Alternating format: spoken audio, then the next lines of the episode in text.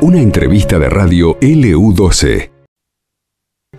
Generar conciencia, ¿no? Como decía la última parte de la artística, presentando esta nota que hacemos en este momento. Está Javiera en el móvil. ¿Cómo está Javiera? Buenas tardes, adelante, te escuchamos.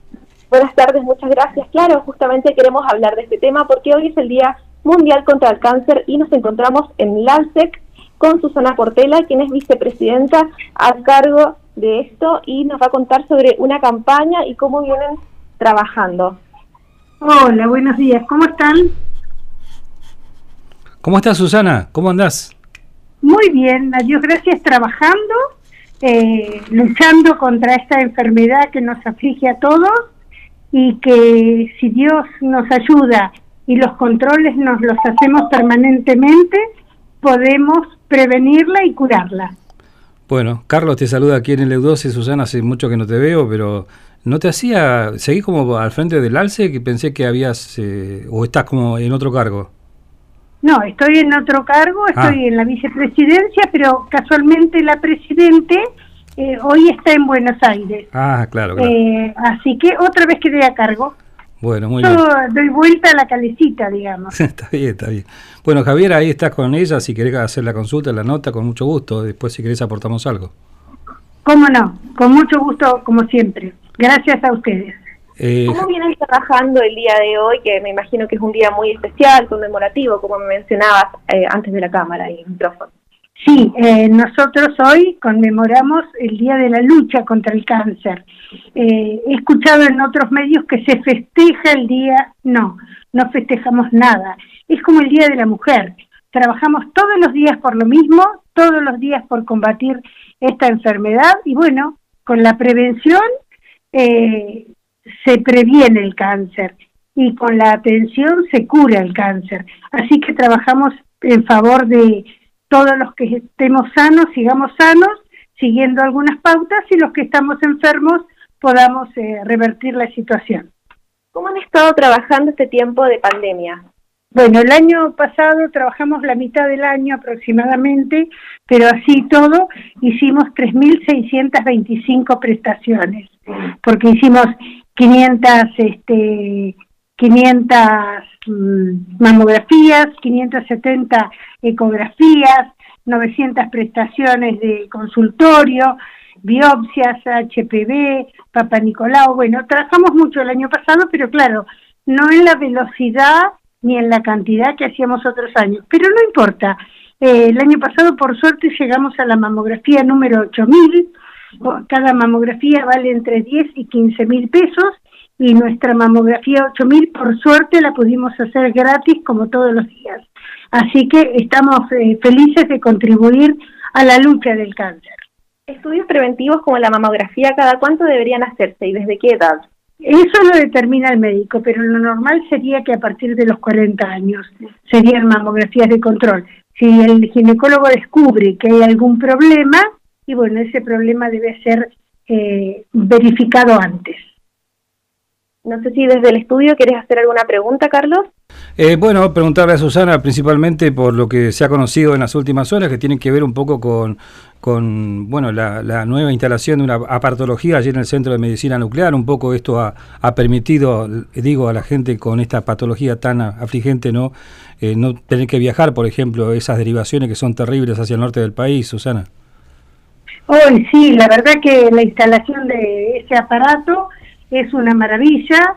Eh, hacía rato que estábamos esperando la instalación porque los equipos estaban en la ciudad. Nosotros estamos muy conformes y muy comprometidos con lo que hace el CEMPA porque es gente local, gente que se ocupa.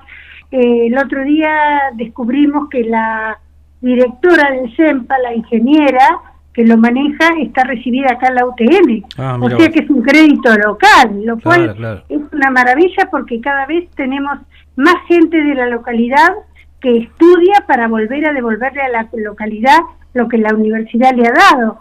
Así que bueno, es un logro muy grande. El CEMPA, como vos decís, es una maravilla porque la gente no debe trasladarse. Ayer casualmente con el papá de una amiga que le han descubierto un cáncer, eh, fue para hacerse los rayos al CEMPA. Dice que hay 28 personas que diariamente se hacen los rayos lo cual son 28 personas que se pueden tratar acá y que no eh, tienen que ser derivados, porque el desarraigo cuando uno está enfermo es terrible. Así que bueno, todo nos parece perfecto. Todo lo que se haga en favor de la salud es perfecto. Y vos recién comentabas con Javier allí en este todo este tiempo de pandemia, no incluso mucha gente que por allí con este temor al contagio del coronavirus dejó incluso de lado hasta esos controles periódicos que tenía que hacerse, ¿no? de esa patología.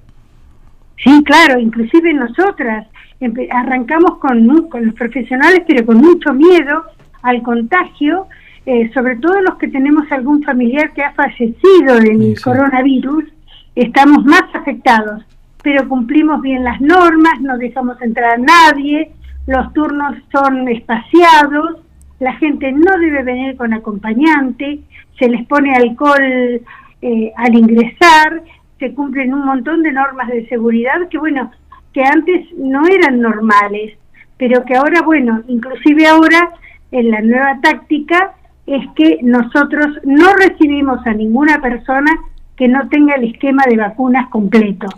Por supuesto que esto ha generado que algunos nos insulten o que nos amenacen que nos van a hacer denuncias o que los estamos discriminando, pero no nos interesa al cuidarnos nosotros, cuidamos a los demás. Así que todos tenemos que tener el esquema de vacunación completo y demostrarlo, ya sea con el papel de certificación de vacunas o con la aplicación de mi Argentina. Claro.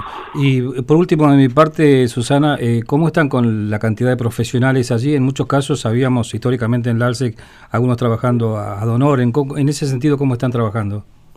Bueno, nosotros trabajamos con el ginecólogo, que es full time en nuestra institución, eh, la ecografista, que eh, bueno, el doctor Bukovic, que hace los papá Nicolau y los controles y prevención de mujeres, el doctor Salamón, que hace endocrinología, la doctora Carrizo, que hace ecografías, y la licenciada Salinas, que en este momento está de vacaciones por unos días, que es la encargada de las mamografías. Pero te diría que estamos trabajando casi a pleno. Lo que no tenemos todavía eh, eh, reanudado es el tema del CROM, que es la rehabilitación de las operadas de mama, porque eso trae una afluencia de público muy grande y nosotros queremos evitar los contagios y, la diseminación del coronavirus. Así que eso lo tenemos frenadito por un mes o dos más. Claro. Bueno, y por último, yo esta sí es la última, digo, a ustedes generalmente eh, tienen socios, digo, pero hay un ingreso que para ustedes es fundamental que tiene que ver con, con ese bingo de la que mucha gente siempre ha contribuido, eh, apoya, ¿no? Todos los años, desde hace bastante tiempo ya, ¿no? Por supuesto, el bingo que vos hablás es de la agencia de HRB, que es el motor económico que nos permite subsistir. Porque el día que no tengamos el bingo, en realidad vamos a tener que cerrar, porque la afluencia es muy grande de gente. El edificio ya tiene 22 años, si bien es un edificio hermoso, ya empezó a presentar anomalías de vejez, eh, como nosotros, digamos. Eh, ya hay que hacerle algunas reparaciones.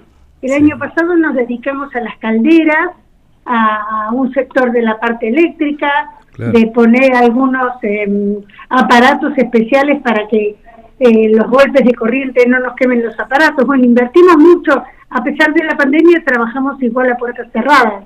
Así que bueno, el edificio funciona de 10, pero todo cuesta dinero.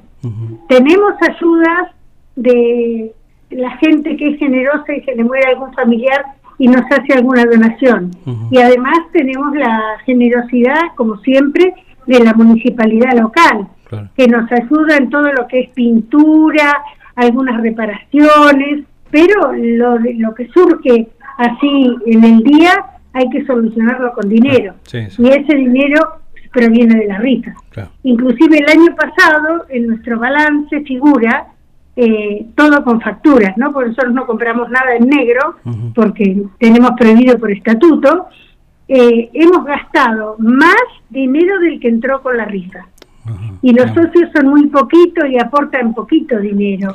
Así que nosotros cuidamos, ahorramos y estamos atentos a cuánta oferta y oportunidad hay para tener todo de primera calidad y más barato. Claro que sí. Bueno, nada más de mi parte, Susana, que estés muy bien. Eh, Javiera, seguramente vas a despedir a la nota con, con Susana Portela. Así es, a través de la transmisión en vivo. Gracias, Carlos. Gracias, Javiera. Y recuerden que el cáncer hay que prevenirlo con buena alimentación, con ejercicio físico, con los cuidados preventivos, con los controles médicos. Y si aparece desgraciadamente la enfermedad, en el 95% de los casos ahora se puede curar máxima que tenemos los tratamientos en Río Gallegos. La medicación las pagan las obras sociales, así que lo único que hay que hacer es el chequeo anual, nada más. Susana, gracias. Chau Javier, hasta luego. Hasta luego, seguiremos con más información. Esto pasó en LU12, AM680 y FM Láser 92.9.